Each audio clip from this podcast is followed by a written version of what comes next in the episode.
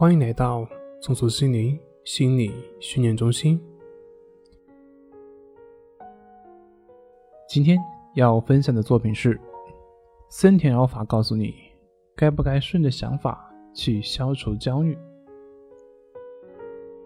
有一个学员问我这样的一个问题：当自己感到强迫想洗手的时候，是不是应该顺着强迫去洗手呢？这样是不是就顺其自然了呢？这个问题问的挺好的，相信也有很多朋友了解过“顺其自然，为所当为”这句话。那对于这个问题呢，我的回答是：这并不叫做顺其自然，这叫做放任自流。顺其自然呢，就是指我们允许我们的思绪这些的出现，但是允许并不是说我们需要去认同。我们的行动出发点是要以事实。也就是现实生活为基本出发点，而不是我们的情绪、思维或者是观念上的。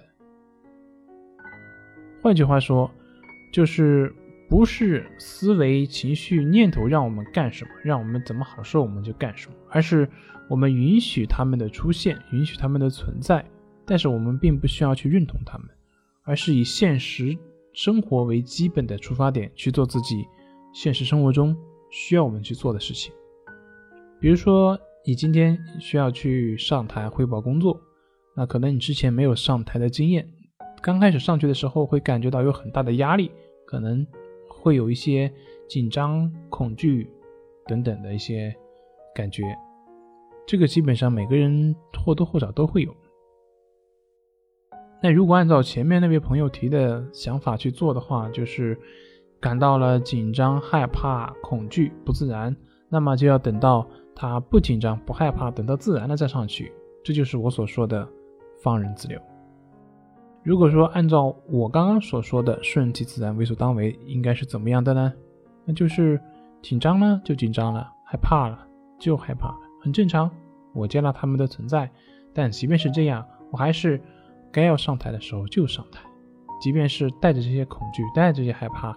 也要去做自己该做的事情，就像高空跳水的游戏一样，虽然心里十分恐惧，看着下面会本能的紧张恐惧，但只要你迈开那一步往下跳了下去，哎，过了这一步，你就能够真正体验到高空跳水所给你带来的那种刺激感、那种愉悦感。如果一开始你就退缩了，那么下次再来面对这个事情，可能就只有无力感了。所以，顺其自然，为所当为是什么呢？